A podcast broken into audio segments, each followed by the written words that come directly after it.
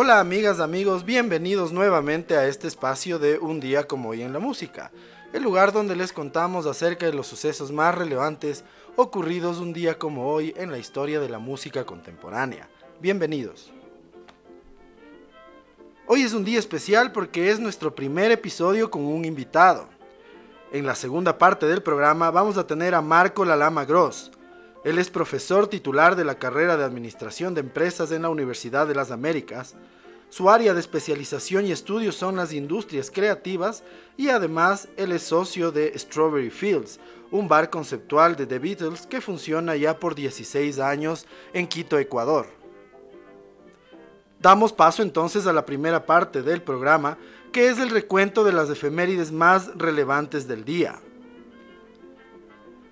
En el año de 1933, un día como hoy, nace en Tokio, Japón, Yoko Ono, artista, cantante y activista conocida por ser sobre todo la pareja desde 1969 hasta su muerte en 1980 de John Lennon, músico británico integrante de The Beatles. De hecho, el día de hoy, coincidiendo con su cumpleaños número 89, eh, lanza su disco Ocean's Child de Yoko Ono Songbook, interpretado por diversos artistas de varios géneros. Un día como hoy, en el año de 1934, nace Skip Battin en Gallipolis, Ohio, cantante y compositor de The Birds, The New Riders of the Purple Sage y The Flying Burrito Brothers. Murió a los 69 años en Salem, Oregon, un 6 de julio de 2003. En el año de 1947 nace en Chicago, Illinois, Dennis DeYoung, cantante y tecladista del grupo Styx. Él es quien compondría la mayor cantidad de éxitos del grupo de 1970 a 1999. En el año de 1953, un día como hoy, nace en Winnipeg, Manitoba, Canadá, Robbie Bachman, baterista de la banda Bachman Turner Overdrive, con éxitos en la década de los 70. En el año de 1954, un día como hoy, nace en Englewood, New Jersey, John Travolta. Cantante, actor y bailarín, compaginó en sus comienzos la música con el cine. En 1977 se hizo inmensamente famoso por Saturday Night Fever y al año siguiente continuó con Grease, dos de las tres bandas sonoras más vendidas de la historia. Su carrera revivió en 1994 con Pulp Fiction. En la música tuvo número uno tanto en Estados Unidos como en el Reino Unido, vendiendo millones de discos a finales de los 70 En el año de 1958, un día como hoy, nace en Dunkirk, Nueva York, el músico y baterista Gar Samuelson, componente de Megadeth. Colaboró en los discos Killing is My Business and Business is Good Peace Sells But Who's Buying. En 1987 fue expulsado de la banda por el exceso de drogas que consumía. Falleció a los 41 años de edad el 22 de julio de 1999 en su hogar de Florida debido a unos problemas derivados de su hígado. En el año de 1965, un día como hoy, en los estudios Abbey Road de Londres, los Beatles graban You've Got to Hide Your Love Away, este es un tema escrito por John Lennon y fue publicado en el álbum Help de 1965. Esta canción es una clara muestra de la influencia de Bob Dylan sobre las composiciones de Lennon. En el año de 1965 nace en Compton, California, Dr. Dre, compositor, productor, rapero, miembro de uno de los primeros grupos de rap importantes como NWA, y luego con una exitosa carrera en solitario, además de una importante carrera como empresario y a quien veríamos recientemente en el show de medio tiempo del Super Bowl 56.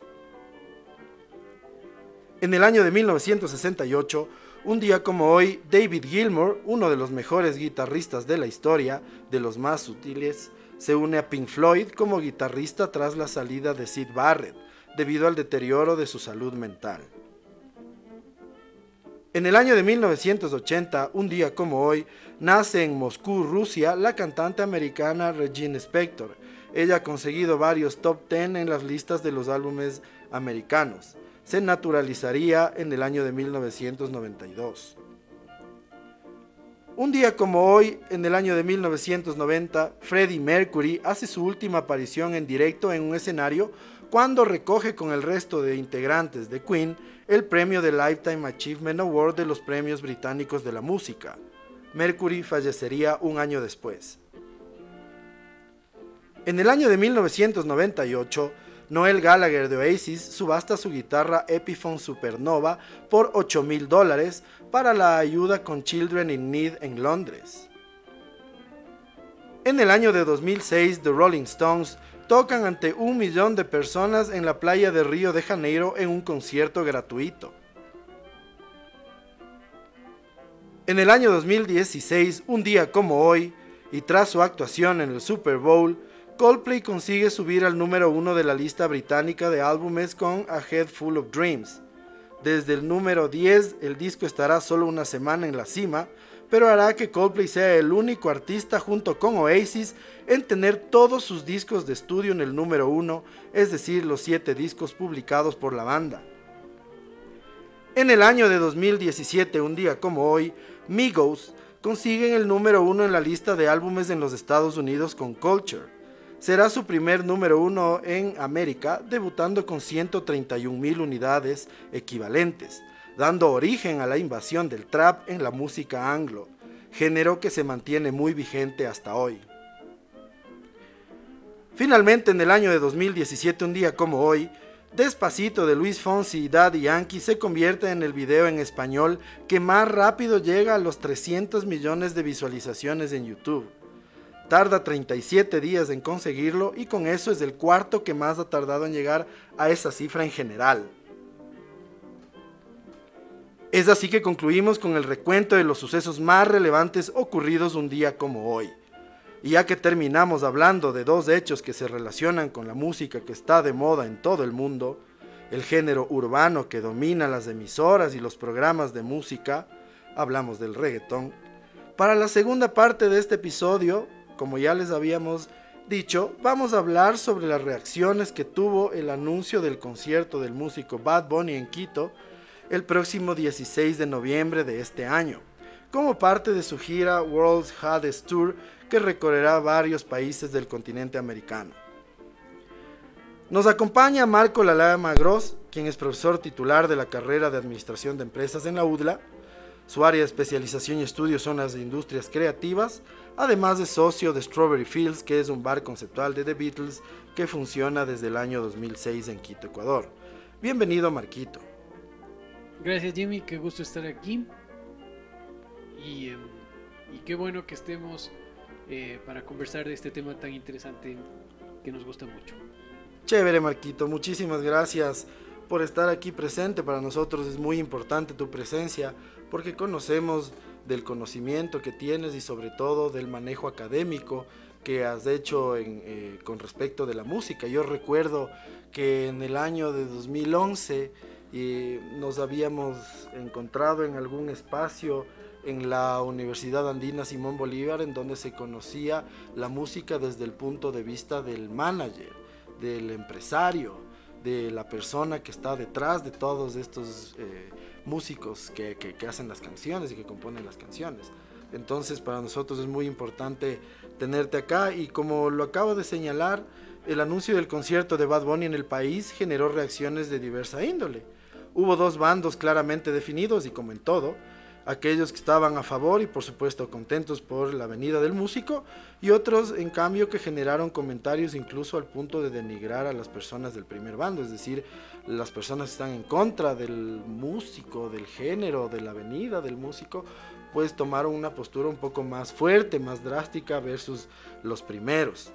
Te damos la bienvenida y te concedemos la palabra para que nos cuentes cómo vamos a abordar este asunto que ha sido y es un tema de debate y conversación. Gracias, Jimmy. Em, a ver, cuando eh, conversamos, em, em, me pareció interesante poner eh, en, discusión este tema, ¿no? sí me llamó bastante la atención. Bueno, en las, en las redes sociales el ambiente siempre es polarizado. Eh, pero claro, habían, no sé si fue tendencia, pero sí hubo bastante discusión y algunos de los llamados influencers o gente que tiene muchos seguidores en, en Twitter, en, en, otras, en otras redes, me imagino, eh, comenzaron a topar el tema de Bad Bunny, ¿no? Eh, eh, Bad Bunny creo que estuvo en el Super Bowl, no, no estoy seguro. El, el año pasado estuvo sí, junto con J-Lo y Shakira. Correcto, es, es decir, es, uh, es, un artista muy popular, de, de, de, los más populares, no, no van a estar en el Super Bowl. Eh, ahí han, han, tocado los, los artistas más importantes de, de la época, ¿no? Entonces, ok, eso por un lado, claro, unos que dicen que Bad Bunny es un descerebrado, y, más que nada que los seguidores eh, tienen esa característica, ¿no es cierto? Que, que es una, una propuesta o una, un producto que, que, no tiene ningún valor. Y otros que dicen que a ti no te hace ser mejor por escuchar música de, qué sé yo, de los Beatles o de, de Pink Floyd. No, no eres mejor persona que si te gusta Bad Bunny. ¿no? Eh, entonces, claro, como que la, la discusión va en, um, en eso y te, tiende a polarizarse, pero hay bastante tela que cortar. Eh, entonces, un poco para poner en contexto esto, eh, hay, hay teoría al respecto para entender esta situación, uh -huh. para, para, entender esto. Eh, y es un poco lo que a mí me llamó la atención y, y lo que vengo trabajando ya por varios años como un tema de investigación en, en mi trabajo. Entonces, um, voy a hacer una analogía con el vino. ¿ya? Eh, el vino es, uh, claro, una cuestión, hay, hay, la enología es una cuestión muy, muy profunda, ¿no? muy, muy sofisticada. Eh, claro, ¿cómo, cómo uno eh, determina el valor de un vino? ¿No es cierto? Y entonces hay toda esta disciplina de la enología. Uh -huh. eh, donde hay expertos que catan los vinos y los califican y les dan puntuaciones y todo eso. El 80% de la gente que le sirven un vino en un vaso oscuro, es decir, eh, que no, no, se pueda ver el color, uh -huh. eh, a la misma temperatura no puede eh, distinguir un vino tinto de un blanco okay. en pruebas ciegas. ¿sí? Uh -huh. Entonces, ¿cómo, ¿cómo empatamos esas dos ideas? ¿No es cierto? ¿Cómo, ¿Cómo empatamos la idea de que hay una disciplina que se llama enología, donde tasan los vinos y les dan puntos y les, les, les califican todo eso, cuando el 80% de la gente en condiciones uh, ciegas, digamos, uh -huh. eh, no puede distinguir un blanco de un tinto. De acuerdo. Sí. Solo los expertos. Y, y claro, habría que ver cómo, uh -huh. ¿no? Entonces, un poco, ¿cómo se explica eso? ¿No es cierto? Eh, otro ejemplo, el, uh, el vodka. Uh -huh. El vodka. El vodka es básicamente un destilado eh, que se filtra. ¿ya? Entonces eh, es un destilado claro, transparente, que se filtra em, y se mezcla con agua. No hay añejamiento por medio ni nada hay botellas de vodka que se venden por 7 dólares, 5 dólares, hay botellas de vodka que se venden por 120 dólares, el contenido es indistinguible el uno del otro. Así es. Sí. Entonces, ¿cómo entendemos esta cuestión? Bueno, uh -huh. ahí es donde viene esta idea, esta teoría de las industrias creativas, ¿verdad? Entonces, ¿cómo se tasa un, o cómo se determina el valor de un bien creativo? ¿ya? Uh -huh. Un bien creativo puede ser una canción, puede ser una película, puede ser un una obra de arquitectura, puede ser un videojuego, eh, cualquier cosa que, que la misma sea, portada sea de un disco. Exactamente, Cual, cualquier cosa que sea el producto de la creatividad artística, uh -huh. bienes creativos.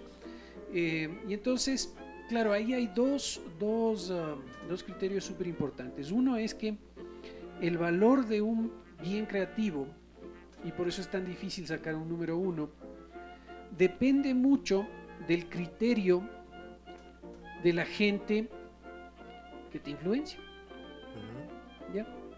Entonces, si tú, por ejemplo, digamos que no habría globalización, eh, una película, la misma película la lanzas, digamos, en Ecuador y en Chile. Uh -huh. eh, y los críticos de Chile les gustó a los críticos del Ecuador no les gustó, esa película se va a vender muy bien y va a gustar. La misma película, en una cultura muy parecida, va a vender muy bien en un país y en otro no. Porque es. es. una cuestión de criterio. Entonces, claro, si viene un enólogo y te dice, este vino es una maravilla, es un líder de opinión, entonces ahí es donde viene la cuestión.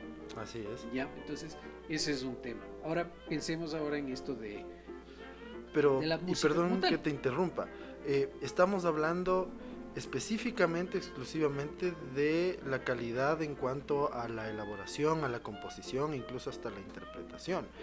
Pero eh, el artista del que estamos hablando, eh, si bien es, cierto, se puede destacar mucho de él en- muchas cualidades que pueda tener, eh, es producto de un movimiento que está de moda y que por supuesto le gusta a la mitad más uno de las personas. Por lo tanto, eh, se trata quizá hasta producto de una moda porque tendemos a que lo que está de moda pues sea lo que escuchemos porque eso nos da un tema de conversación con nuestros amigos, eso nos permite estar eh, en el mainstream, ¿no es cierto? Entonces, quizá eh, yendo más allá en el ámbito de, de- nuestra sociedad, de la ecuatoriana, como bien dices, la mayoría, por supuesto, somos consumidores de la música de moda, más allá de ser un poco más exigentes en cuanto a calidad o a mensaje, etcétera. eh, yo te diría una analogía para, para abordar esto, ¿no es cierto?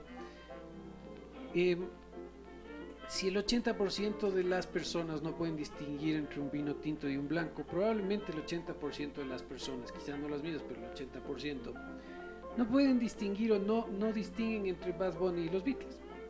¿sí? Claro. Entonces el consumo viene a ser el mismo, ¿verdad? El principio es el mismo y la razón del consumo tiene que ver con esta cuestión que tú estás diciendo, que es la moda, ¿verdad? O sea, son tendencias sociales que se van a, eh, imponiendo y que determinan patrones de consumo de bienes creativos.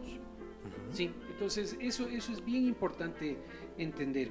Para mí es un... ah, eh, yo, yo pienso al revés. Yo, yo no creo que la música de hoy es pésima.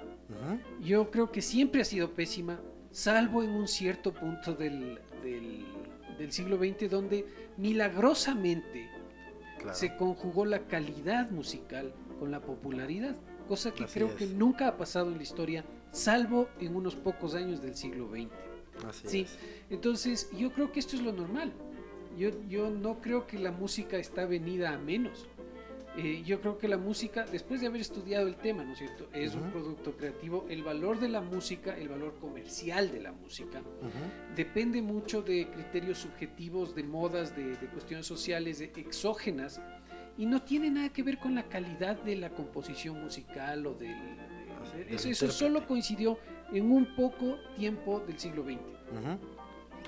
Listo. Eh, ¿Qué opinas respecto de eh, justamente lo que conversábamos eh, y lo que mencionabas, de que Bad Bunny, siendo un referente, digamos, siendo de los artistas de moda, de los más importantes, cuando dabas tu introducción, motive a que su presencia en el Ecuador sea quizá una tribuna, una tarima para que otros artistas regresen a ver al país como escena musical, ya que eh, si bien tuvimos un destello de buenos artistas durante un par de años, pues nuevamente estamos, bueno, quizá por el tema de la pandemia podemos hacer una excepción ahí o podemos hacer un, o tener una, una mirada un poco más muy sesgada al respecto, pero eh, respecto del posicionamiento, en cuanto al posicionamiento del Ecuador como un escenario de conciertos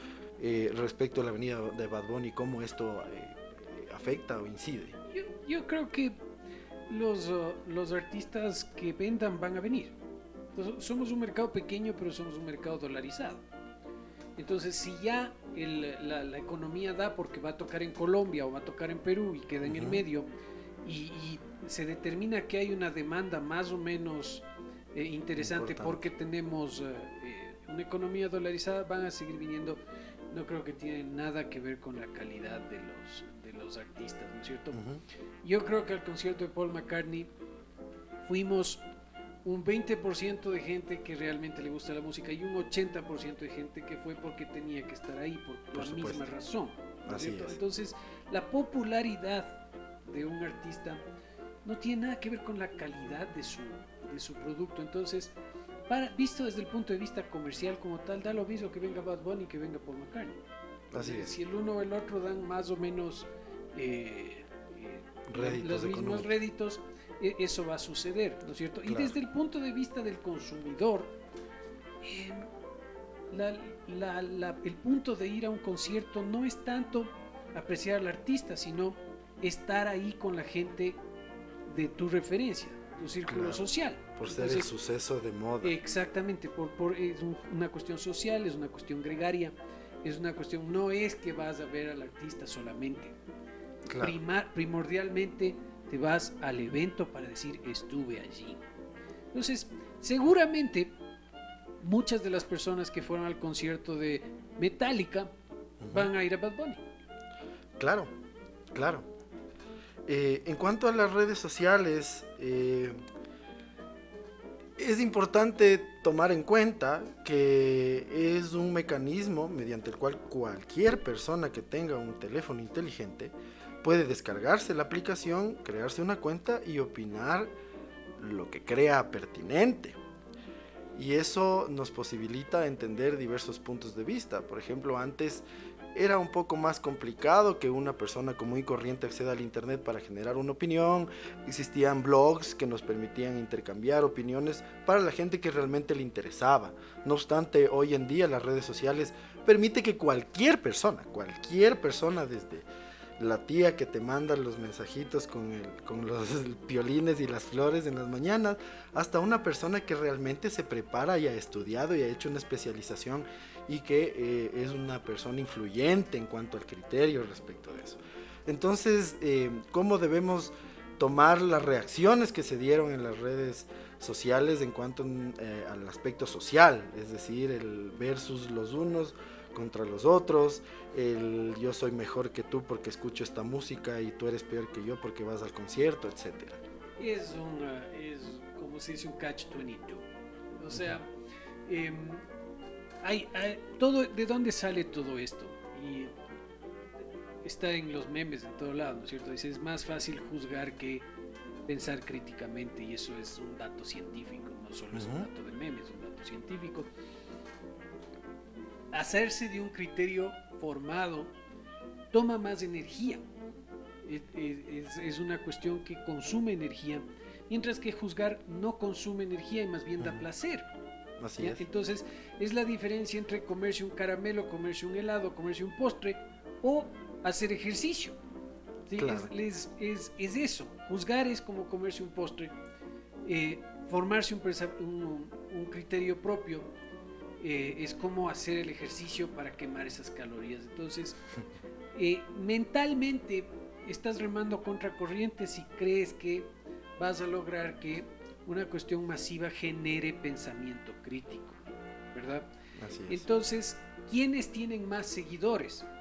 Las personas que son muy diestras en que la gente juzgue, porque eso es una actividad eh, de esparcimiento y es una actividad que no consume tanta energía, sino que más bien genera placer. Entonces, esas personas tienen un modelo de negocio, digamos, un modelo de éxito, basado justamente en esta, eh, no sé si se llaman endorfinas, dopaminas, yo no sé, lo que genera el cerebro de placer al juzgar. Claro. Y no van a perder eso solo por decir, no, hay que formarse un criterio formado porque esa es la manera de tomar mejores decisiones, ser mejores ciudadanos, eh, no, sé, pues, o sea, eh, ser más, un, ser humano un poco más desarrollado, más, eh, más desarrollado. Claro. entonces, no creo que va por ahí. No creo que va por ahí. Lo que sí creo que es positivo es que con la democratización de esto, las personas que sí tienen esa predisposición a generar debate, a pensar las cosas, a, analizar los, los eventos desde diferentes puntos de vista, tienen acceso a la información, ¿verdad? Cosa que cuando yo era adolescente, por ejemplo, era imposible. Eso, eso, el conocimiento estaba muy eh, en silos, estaba aislado, y entonces no, no tenía suficiente eh, información como para llegar a estas cosas. Entonces ahora esto llega y llega a mucho más gente independientemente de los recursos que tiene que antes. Entonces eso me parece muy favorable.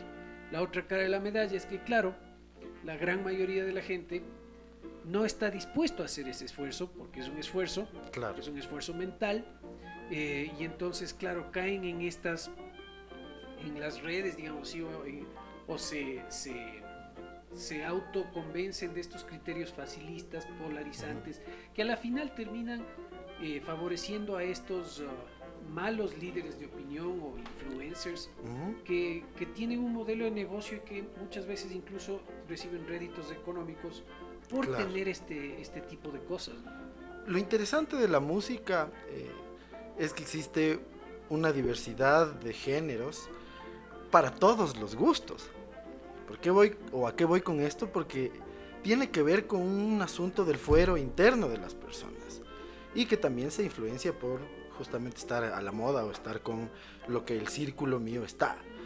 Pero eh, cuando tú piensas en algo que tiene que ver con el fuero interno de las personas, vas a generar un debate casi, casi interminable, porque es casi querer convencer o tratar de convencer los unos a los otros respecto de algo que es, propio, ¿no es cierto? Es innato del gusto de cada uno. Entonces, eh, bien dice el dicho, en gustos y colores no discuten los doctores, porque de gana nos vamos a meter a hacer, por ejemplo, un análisis respecto de las letras de las canciones, sobre si son misóginas o sexistas o como se llame, porque a lo largo de la historia, por ejemplo, Led Zeppelin, ACDC, eh, Motley Crue tenían canciones bastante, bastante sexistas. Eh, y por qué no también misóginas, y sin embargo eran las bandas que estaban de moda y que son veneradas por este segmento de gente que critica a, lo que, a los que les gusta este género del reggaetón, del trap. Entonces, eh, estamos ante un suceso que va a marcar posiblemente la historia eh, del país, como todos los conciertos de los artistas grandes, los artistas de moda, como fue Bruno Mars cuando vino, cuando estuvo de moda, y si nos vamos muchísimo más atrás, con Bon Jovi, cuando él estaba en el pico de su fama al inicio de su carrera, pues vino acá y, fue Quito uno de sus destinos. Eh, por lo tanto, eh, no sé si es que quieres darnos alguna conclusión, Marquito. solo dos, dos cosas, Jimmy. Uno es que cuando tú decías convencer a una persona, eso nunca va a pasar por lo que tú dices. O sea, mucho se confunde la opinión con la identidad. O sea, una opinión mía, cambiar de opinión es, es, ah, es muy saludable. Pero gran parte de las personas no cambian de opinión porque se sienten afectados en su identidad. ¿Sí? Cambiar de opinión es visto como una, una debilidad. Entonces, eso es un problema. E, es un problema si es que yo digo, eh, a mí no me gusta esto y después me dan evidencias, cambiar de opinión, eso es como una amenaza a mi identidad. Entonces, eso es, es, es, un tema que hay que tener en cuenta cuando uno eh, trata estos asuntos, ¿no es cierto?